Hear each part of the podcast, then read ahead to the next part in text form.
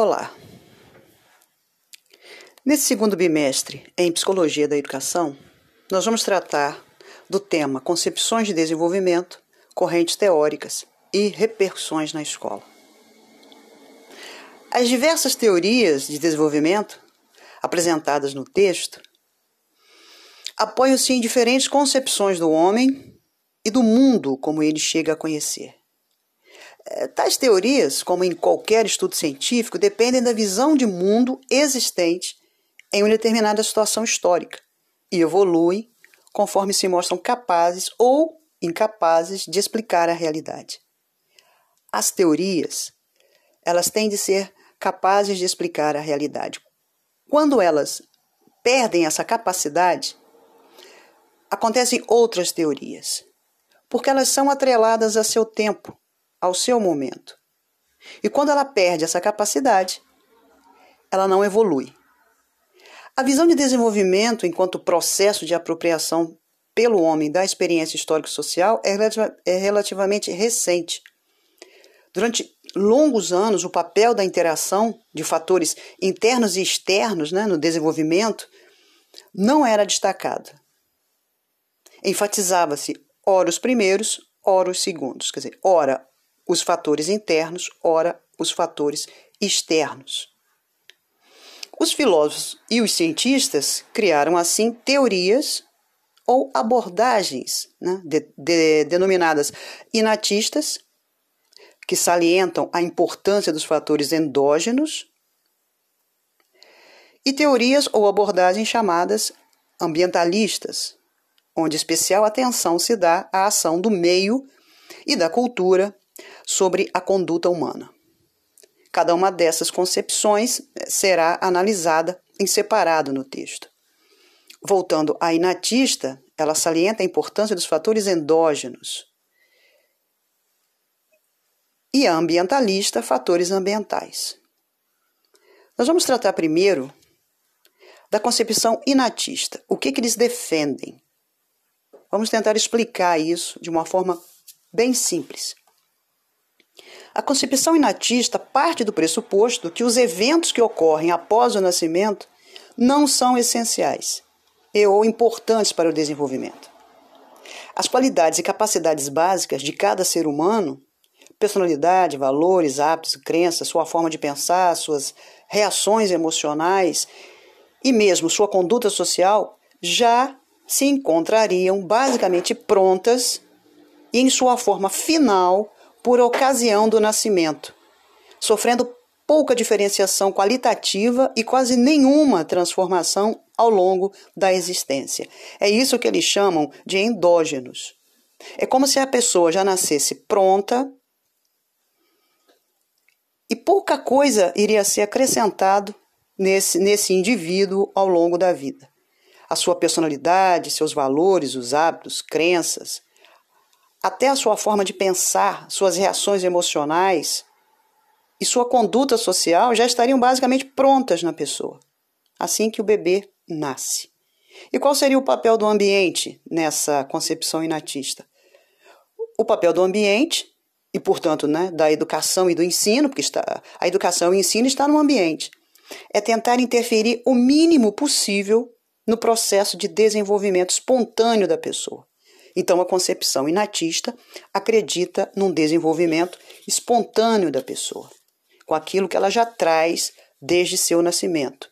Repetindo, sua personalidade, seus valores, hábitos e crenças, sua forma de pensar, suas reações emocionais e mesmo sua conduta social.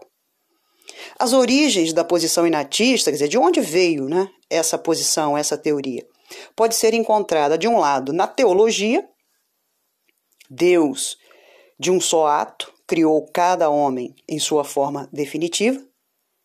Após o nascimento, nada mais haveria a fazer, pois o bebê já teria em si os germes do homem que viria a ser. Então, a primeira fonte né, de, de, de origem dessa posição inatista é a teologia, a ideia de que Deus criou o homem. Logo, ele já nasce pronto. O destino individual de cada criança já estaria determinado pela graça divina, então pouca coisa poderia ser feito no meio ambiente.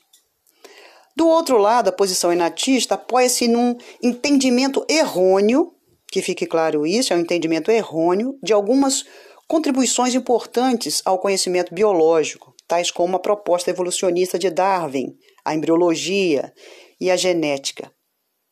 A evolução para Darwin, biólogo inglês que viveu no século passado, resulta de mudanças graduais e cumulativas no desenvolvimento das espécies.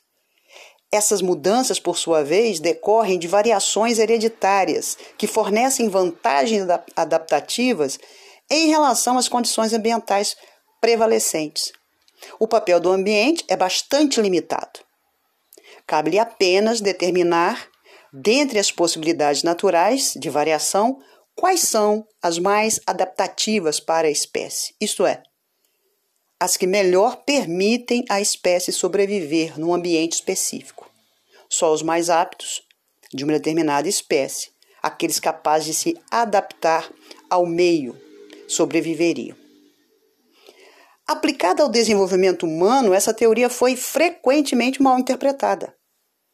Ao servir de base para a posição inatista, não se levou em conta que o ambiente tem um impacto decisivo sobre o ciclo de vida dos membros de cada espécie. Por isso que se diz que foi uma interpretação, um entendimento errôneo da teoria evolucionista de Charles Darwin. não se levou em conta que o ambiente tem um impacto decisivo sobre o ciclo de vida dos membros de cada espécie, muito embora não possa produzir neles alterações que venham a ser transmitidas a futuras gerações.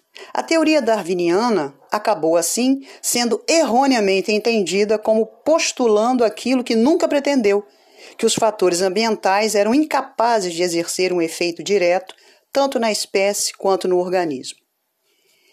Em relação à espécie humana, deixou-se de lado a influência da experiência individual de cada pessoa. Equiparou-se, consequentemente, o complexo comportamento sociocultural do homem àquele que é típico de organismos inferiores, que se observa pouco ou nenhuma diferenciação. Os primeiros conhecimentos produzidos na embriologia também forneceram subsídios para as teorias enatistas. Na verdade, esses primeiros dados apontavam para sequências de desenvolvimento praticamente invariáveis, que seriam, em grande parte, reguladas pelos fatores endógenos, ou seja, de origem interna. Suponha-se que o desenvolvimento intrauterino ocorria em um ambiente fisiológico relativamente constante e isolado de estimulações externas. Mas o modelo fornecido pela embriologia, quando projetado para a vida após o nascimento, mostrava-se inadequado. Nele, a experiência individual não teria qualquer impacto sobre o organismo.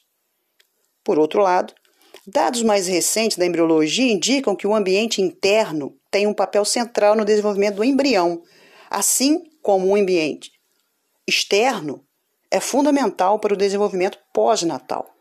Não há, pois, bases empíricas né, de experiências ou teóricas para a visão inatista no âmbito da psicologia. Tal visão, no entanto, gerou uma ideia de homem que produziu uma abordagem rígida, autoritária e, sobretudo, pessimista para a educação de crianças e adolescentes. Como na concepção inatista o homem já nasce pronto, pode-se apenas aprimorar um pouco aquilo que ele é ou, inevitavelmente, virá a ser. Em consequência, não vale a pena considerar tudo que pode ser feito em prol do desenvolvimento humano. O ditado popular pau que nasce torto morre torto expressa bem a concepção inatista, que ainda hoje aparece na escola, camuflada sob o disfarce das aptidões, da prontidão e do coeficiente de inteligência. Tal concepção gera preconceitos prejudiciais ao trabalho em sala de aula. Então, a teoria inatista ela acaba prestando um desserviço na questão da educação e da sala de aula. Por acreditar que o indivíduo já nasce pronto, pouca coisa ou nada a educação poderia fazer para esse indivíduo. Então, por hoje, ficaremos com a concepção inatista. Ok?